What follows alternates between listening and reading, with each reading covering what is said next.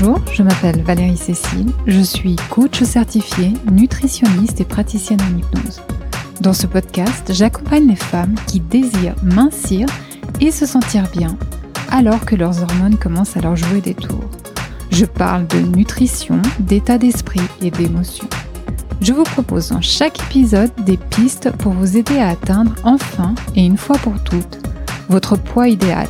Tout ça sereinement et sainement. Je recueille et partage ces informations avec toute mon éthique et ma conscience professionnelle. Cependant, je vous recommande toujours vérifier avec votre médecin si ces recommandations sont compatibles avec votre cas particulier et votre état de santé. Je viens de passer deux jours à suivre un cours de formation post-grade sur un de mes sujets préférés, l'axe intestin-cerveau. La recherche est en train d'évoluer extrêmement rapidement dans ce domaine. C'est un de mes sujets préférés car il y a cinq ans, lorsque j'ai dû choisir un thème de mémoire pour mon diplôme de nutrition, j'avais choisi le bien-être mental et l'alimentation. J'avais alors pu illustrer une intuition que j'avais déjà depuis longtemps la façon dont on se nourrit influence notre bien-être mental. Une alimentation déséquilibrée carence le corps et surtout déséquilibre la flore intestinale. Et cela perturbe les hormones et les neurotransmetteurs. On peut créer ainsi des états dépressifs même sans circonstances extérieures défavorables, même si tout va bien dans sa vie privée et professionnelle. Incroyable, non? Et je me rappelle tellement bien avoir expérimenté ces états. J'étais une mangeuse compulsive. C'était la façon que j'avais trouvée pour gérer mes émotions. Je mangeais compulsivement tout et n'importe quoi. Mais à vrai dire, plutôt du sucré. À 40 ans, je me rappelle tellement souffrir du ventre que j'avais consulté plusieurs fois, fait des échographies sans trouver aucune réponse. Avec du recul et mes connaissances en nutrition actuelle, je sais maintenant que je souffrais de dysbiose intestinale, sans doute liée à une prolifération de certaines bactéries se nourrissant de sucre. Je me rappelle bien la vision de mon ventre gonflé uniquement sur le côté droit. Je me rappelle des moments quasi dépressifs. Et puis des envies de sucre irrésistibles. C'est que plus tard que j'ai appris que 85% de la sérotonine, l'hormone du bien-être, est produite dans nos intestins. Donc, lorsque notre microbiote est déséquilibré la production de ces hormones l'est aussi. Notre ventre et notre cerveau communiquent ensemble par le nerf vague, par notre système nerveux et par notre système immunitaire. Apparemment, si nos bactéries intestinales qui se développent en mangeant du sucre tel que le candida est en surnombre, on aura des envies de sucre encore plus prononcées, comme si ces bactéries demandaient à notre cerveau plus de sucre. On est même arrivé à changer le comportement de souris de laboratoire. Des souris peureuses deviennent audacieuses. Des souris minces deviennent obèses, rien qu'en changeant leur microbiote. Lorsqu'on se rend compte de tous les effets qu'a notre ventre et l'équilibre de notre microbiote sur notre santé physique et mentale, on a vite envie de changer d'alimentation, et pour d'autres raisons que la ligne. Dans ce podcast, je vais vous expliquer, sans rentrer dans les détails techniques, l'importance de ce microbiote. On verra aussi que c'est primordial de le soigner lorsqu'on est une femme de plus de 40 ans. La paroi intestinale, associée au mucus et à notre microbiote, constitue une barrière qui a un rôle très compliqué et subtil.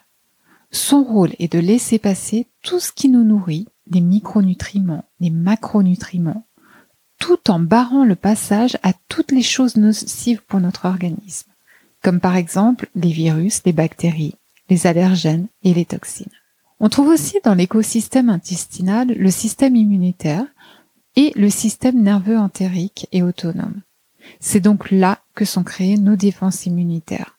Notre écosystème intestinal impacte tout notre organisme, le cerveau, la peau, les poumons, le foie, le système cardiovasculaire et le système ostéo-articulaire. De son équilibre dépend aussi la façon dont notre organisme répond au stress. Le problème est que souvent notre alimentation et notre mode de vie abîment ce fragile équilibre. Les dégâts sont au niveau du microbiote, au niveau du mucus et même au niveau des tissus de la paroi intestinale. On en arrive même à avoir des intestins poreux, c'est-à-dire des intestins qui n'arrivent plus à faire leur travail de sélection bénéfique, mais qui laissent passer des substances nocives à l'intérieur de l'organisme. Et là, notre organisme se charge de lutter contre ces intrus en créant l'inflammation. Cette inflammation peut prendre des formes diverses, comme des douleurs articulaires ou des troubles neurologiques. Une inflammation chronique est même appelée inflamme aging et serait la cause de vieillissement prématuré. Et la liste des maladies qui commencent à cet endroit serait très longue. Entre autres, certaines maladies auto-immunes, L'inflammation, créée par un microbiote déséquilibré, serait à l'origine de maladies neurologiques, l'anxiété, la dépression, Alzheimer, Parkinson ou pulmonaires comme l'asthme.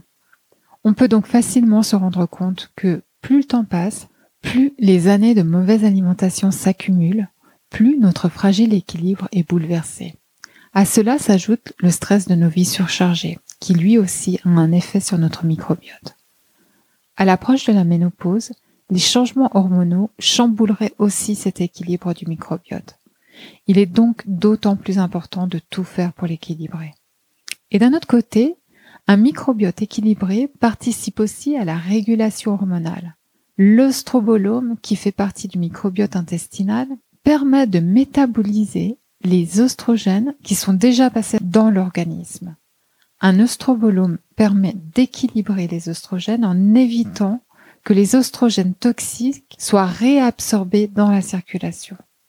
Cette réabsorption fatigue le foie, crée des déséquilibres hormonaux pouvant aller jusqu'à favoriser plusieurs pathologies des ovaires. Un microbiote sain et équilibré est donc essentiel à la santé physique et mentale et il dépend de notre alimentation, de notre génétique et de l'environnement dans lequel on a évolué. On optimise l'équilibre du microbiote par l'alimentation.